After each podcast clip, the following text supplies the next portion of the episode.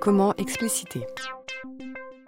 Pour ne pas être que dans euh, le, déconstructif et négatif, bien évidemment, quoique euh, il faut toujours se méfier, je vais terminer sur euh, un petit extrait qui appartient à une, enquête que, nous faisons en ce moment avec Séverine Cacpo.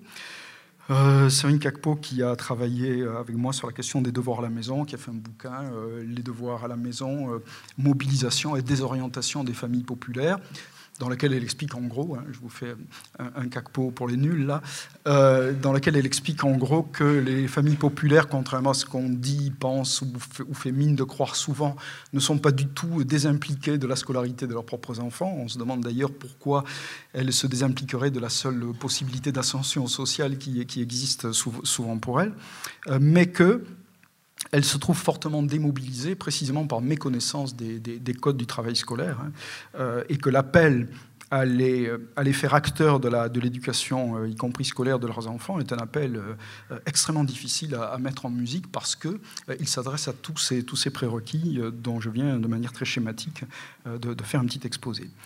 Donc en ce moment, nous avons changé de public observé. Nous n'observons plus euh, les enfants euh, issus d'immigration, souvent et de milieux paupérisés, dans, les cuisines au moment des devoirs et entre les épluchures des légumes. Euh, nous regardons des enfants d'enseignants coachés par leur... le terme de coacher est déjà un peu, suspect. Je vais dire donc encadrés par, par, par leurs parents au moment des devoirs. Alors, il faut dire que les parents que nous voyons sont évidemment des parents volontaires. Hein. donc, euh, il y a toujours des biais dans les, enquêtes. Là, il y en a un parce que ce sont des parents qui pensent sans doute que, leurs routines sont suffisamment euh, établies pour pouvoir se, donner à voir, bien, sûr. Dans les cas que nous voyons, souvent, les, deux parents sont là dès 16h30. Euh, ils ont négocié avec leur chef d'établissement des emplois du temps qui leur permettent de se libérer pour...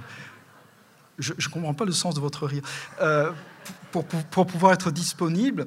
Et euh, on sait par les travaux de Gouillon et autres que le budget temps des parents est quelque chose de tout à fait euh, décisif. Les mères surtout, hein, c'est comme ça.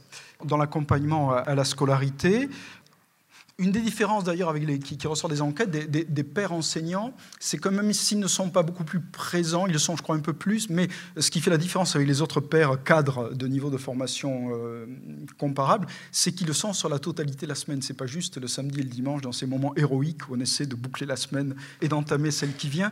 Ils le sont sur la, sur la durée, euh, de manière perlée, et nous, il nous semble que c'est dans cette récurrence de l'encadrement des gestes de l'étude, dans ces, moi j'appelle ça des, des petits correctifs de, fusée, hein, ces petits moteurs auxiliaires euh, qui permettent que la fusée soit bien là, où il faut qu'elle soit, que gît le cœur de l'accompagnement. Moi, j'ai de plus en plus tendance à dire, vous voulez savoir comment accompagner le travail scolaire des élèves Regardez ce que font les parents enseignants. Ils font ça très très bien. Un des problèmes d'ailleurs, c'est que comme souvent ils ne voient travailler que leurs propres enfants, puisqu'on voit rarement travailler ses élèves, en tout cas sur la durée en petits groupes ou euh, individuellement. ils peuvent avoir tendance à penser que tous travaillent de la même manière et que les dispositions acquises patiemment euh, entre 16h30 euh, et la leçon de violoncelle sont acquises. Ah, écoutez, sont, acquises, par tout le monde. Je dis ça parce qu'on le voit, hein, bien, bien sûr. Alors, j'ai fait la même chose, hein, rassurez-vous. Voilà, nous sommes là donc dans un, dans, dans un salon euh, au moment des, devoirs. Et euh, en fait, le devoir n'est pas en train de se faire, mais dans, l'entretien, la maman raconte comment elle a fait pour euh, aider son élève, Esteban, je crois son enfant. Je dis son élève, vous voyez, lapsus, c'est intéressant. comment elle aide son, enfant élève, comment la maman enseignante aide son élève enfant à faire la rédaction qu'on lui demande. Alors, c'est la chasse au trésor. Il fallait euh, écrire quelque chose sur une chasse au trésor. Là, il avait une espèce de rédaction en quatre parties à faire. C'est quand même assez difficile. Chasse au trésor.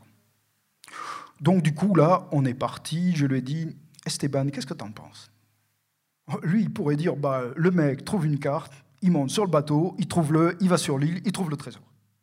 Sa rédaction, là, elle fait quatre phrases. Donc, il n'arrive pas à la narration. Monsieur Esteban, par rapport à ses congénères, ne se comporte pas différemment du tout. Il n'a qu'une envie, c'est d'aller jouer à la play, euh, voilà, de faire des activités normales euh, de, jeunes de son âge, et pas du tout de s'embêter avec une rédaction sur une chasse au trésor qu'il ne fera jamais lui-même. Euh, donc, il serait du genre expéditif, et il pourrait très bien à la fois répondre à l'attendu, parce qu'après tout, s'il dit euh, le mec, il trouve une carte, bon, peut-être qu'il va pas dire le mec, il trouve une carte, il monte sur le bateau, il trouve là, il va sur le ben oui, il a, validé la consigne, il a bien raconté une chasse au trésor. Oui, mais attendez, c'est pas exactement ça, parce qu'on demande en quatre parties. Ah oui, tiens, euh, oui, il y, a y a, du registre cognitif scolaire qui fait que quand on raconte une chasse au trésor à l'école, on raconte pas comme on raconte, encore une fois, dans, dans, la rue ou, là où on veut. Et donc, on va voir, de mon point de vue, que le travail de Madame Esteban, euh, il est sur les trois registres à la fois. Il est sur les trois registres entremêlés et il est tous les soirs, hein, ou à peu près. Alors comment va-t-elle faire, cette, experte? Donc oui, l'enquêtrice dit ce qui répond aux attentes, mais voilà, faire toute la narration, décrire la ceinture du mec, elle est un peu contaminée par son fils. Enfin, je sais pas, Sana, c'est vraiment... Donc là, j'ai beaucoup... Euh, j'aide beaucoup. Enfin, on se met ensemble. C'est une PME, hein, les, travaux. Hein. Euh, il ne faut pas, sous-estimer ça. Hein. Je lui dis, mais réfléchis, qu'est-ce qui peut se passer? Voilà, question d'explicitation précisément sur euh, euh, les, voilà, implicites de, l'exercice. Décris, essaie de décrire ça, essaie de voir ça. Qu'est-ce que tu peux mettre d'autre comme élément? Enfin, ça pour l'instant, c'est vraiment. J'assiste beaucoup. Et vous lui expliquez qu'à l'école, euh, on n'attend pas justement seulement quatre phrases, même si finalement, dans ces quatre phrases, on a raconté l'histoire et on a bien répondu aux attentes. Oui, bien sûr. Je lui dis, mais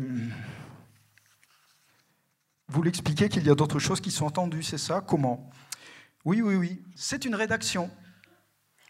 Il faut rentrer dans la narration, la description. Voilà, les gros mots sont lâchés. Hein. Il me dit, mais on s'en fout de ce que le pantalon soit 1750, bleu ouvert. Je dis non, non, on s'en fout pas. Il faut que tu crées, toi. Il faut que tu crées le tableau. Il faut que la personne puisse s'imaginer. Il faut que ce soit foisonnant, enfin. En plus, il est un prof de français vraiment de la vieille école. Donc, je pense qu'on attend vraiment une espèce de rédaction, de dissertation, un peu comme au 19e, avec des descriptions un peu, mais bon. Mais une fois qu'on est lancé, là, par exemple, du coup, il est parti du personnage, il s'est inspiré du personnage d'un des jeux vidéo, là. Voilà, moi je trouve ça, c'est. Peut-être que ça, ça n'excite que moi, je sais pas, mais je trouve que c'est magnifique parce que il y a la pression cognitive à rentrer dans le genre scolaire, avec rappel que c'est un genre scolaire, mais il y a aussi une migration qu'elle va opérer du côté de l'univers culturel de son enfant, qu'elle va être capable de retravailler et de l'aider à retravailler d'un point de vue scolaire. Euh, vous l'avez pas là, mais dans l'entretien, elle explique qu'elle achète des jeux vidéo, mais attention, pas n'importe lesquels. Hein, et qu'il y a donc toute une négociation familiale. S'ils ont été conseillés par le Télérama, c'est quand même mieux. Euh, parce que, voilà, je l'ai lâché, hein, je ne voulais pas faire de publicité euh, euh, clandestine tout à l'heure, mais il y a tout ce travail que nous connaissons bien de, parents enseignants qui à la fois ont le souci de ne pas faire des, idiots sociaux de leurs enfants coupés et, martyrisés dans la cour de récréation parce qu'ils ne surferaient pas sur les mêmes vogues juvéniles ou, enfantines, mais en même temps de, les rendre capables de ressaisir ces expériences-là pour être capables de les scolariser. Quand on a fait ça, on a tout gagné et on comprend pourquoi thèse d'Anilan, la réussite singulière des enfants d'enseignants. Si vous comparez les cadres euh, formation euh, de parents euh, comparables, eh bien, toutes voilà, caractéristiques, etc., etc., les enfants d'enseignants s'en sortent mieux que tout le monde. Donc, il y a le jeu vidéo. Il s'est inspiré d'un des jeux vidéo là. Ah oui, Ayrton, mal, anonymé. donc, d'Assassin's Creed. Oui, de, la Révolution américaine en 1776. Donc on a daté ça, là, et puis il fallait qu'il fasse une chasse au trésor, il fallait qu'il trouve un trésor. Je lui ai dit, bah, écoute, il faudrait qu'il aille... Euh, deuxième prise, dans, la main dans le sac, donc euh, il a dit à la Martinique. Oui, un bateau, un machin, je dis, bah, fais-le aller à la Martinique, c'est très bien. Donc cela a beaucoup plu. Du coup, on l'a fait arriver à la Martinique. Et pourquoi la Martinique C'est dans le jeu? Non, parce que mon père est de la Martinique. Et donc ça, ils y ont déjà été. Donc ça, ah ouais, c'est pas mal. Donc, euh, donc vous l'avez aidé à associer, vous l'aidez à associer des choses dont il est un peu familier. Oui. Et puis, pour qu'il s'approprie un peu la chose. Après, la première partie, ça a été un peu plus difficile parce que du coup, il fallait lancer la chose. Ensuite, les trois autres parties, il les a faites lui-même avec plus d'élan aussi, plus de plaisir. Alors après, on relit et puis on corrige. Moi, je propose des corrections. Parfois, j'aide aussi à réécrire en plus. Je lui dis, regarde là, ça serait mieux de euh, euh, comme ça, on ne comprend pas ce que tu veux dire. Enfin, je corrige toutes les fautes d'orthographe, évidemment, parce que je pars du point de vue que c'est un travail à la maison. Euh, mais moi, je vois ça avec mes élèves. Hein. quand c'est un travail à la maison, enfin, à la limite, j'attends moi aussi que les élèves se fassent relire, que ce soit quelque chose de rendu avec une certaine forme, enfin. Euh, c'était des moments rares, je trouve, où on accède à la, petite fabrique des, choses et des, résultats et, des réussites. De mon point de vue, nous sommes là dans une explicitation qui est simultanée et qui est dans les trois registres. Alors c'est une explicitation qui, est d'un caractère sans doute un peu particulier, mais qui prend en compte autre chose que les dimensions cognitives. De mon point de vue, nous ne sommes pas seulement dans la segmentation de l'exercice, qui du point de vue de la logique interne est tout à fait utile, nous sommes dans la prise en compte d'autres dimensions, en particulier des registres culturels et symboliques, où on voit bien que euh, la maman est capable de, de capter non seulement la forme dissertation, avec en plus un prof un peu, un peu poussiéreux, euh, qui est capable d'importer des pratiques culturelles juvéniles en euh, les, sublimant, en les métabolisant de telle sorte que ça devienne une étoffe importante et motivante pour l'enfant. Et ensuite, il y a tout ce travail qui intervient à la fin sur, sur la Martinique, euh, qui moi me paraît assez fabuleux, et qui est ce, passage-là, parce que mon père est de la Martinique, donc ils y ont déjà été. C'est quelque chose qui les inspire. Autrement dit, il y a aussi l'ancrage de ce travail dans une filiation familiale dont on est fier et heureux, euh, où on va en vacances, où il y a une espèce d'admiration. Voilà, on, voit bien les mondes qui sont derrière ça, et que le jeune est immédiatement séduit par cette référence à quelque chose qui va lui permettre de se projeter dans le travail. Parce que le travail scolaire, ça peut pas être qu'une mécanique intellectuelle, c'est aussi des éléments de projection. Euh, on voit bien tout ce que nous apprend aujourd'hui Yves Rotter sur l'idée de conscience disciplinaire. Vous, vous croyez que c'est du français pour les élèves, certains vous diront, non, ça, moi j'appelle ça du baratin. Euh, et donc, il, recalibre, il requalifie les disciplines en fonction de, problématiques qui sont les leurs et pour lesquelles il faut arriver à les déraciner, à les dérouter, de telle sorte qu'ils comprennent les exigences internes et qu'ils finissent aussi par y trouver du plaisir, parce que c'est bien ça le jeu. Et je crois que la maman d'Esteban ou Ayrton, c'est pareil. Euh, elle, décrit bien ce moment la première partie, il y a une mise de fond difficile où il a fallu le coincer et trouver les ressorts pour le faire entrer. Et une fois que c'est fait, c'est fini. Et c'est là que, de mon point de vue, se trouve l'illusion de l'autonomie. Nous sommes chez un élève dont on construit jour après jour l'autonomie, mais finalement, et heureusement, parce que si tous les gens autonomes se rappelaient à chaque instant les raisons qu'ils ont fait devenir autonomes, ils ne le seraient plus. Euh, voilà, si vous réfléchissez au moment où vous descendez l'escalier à ce que vous êtes en train de faire, on, connaît le résultat. Euh, mais il y a là des effets euh, de, voilà, d'oubli ennuyeux, en tout cas pour, pour, des pédagogues, parce que l'autonomie se construit tous les jours de manière laborieuse. Et elle se construit, si on faisait une analyse des, pronoms euh, qui sont les, les, jeux, les, nous et les on euh, qui sont en jeu dans ce petit extrait, ça serait, ça serait assez amusant. Il y a euh, bien ces moments où c'est fortement armaturé, avec une vigilance forte d'orthographe, à la propreté, qui sont des données scolaires. On ne remet pas un torchon, etc., alors qu'on pourrait très bien s'en satisfaire, parce que l'histoire a été racontée, mais non, le, surmoi parental est là pour veiller à ce que la forme scolaire soit, soit, soit bien respectée. Et euh, euh, il, s'assortit des, des, autres dimensions qui font que ça va finir par devenir un jeu et qu'on peut trouver du plaisir à l'école. Si, si, je vous assure.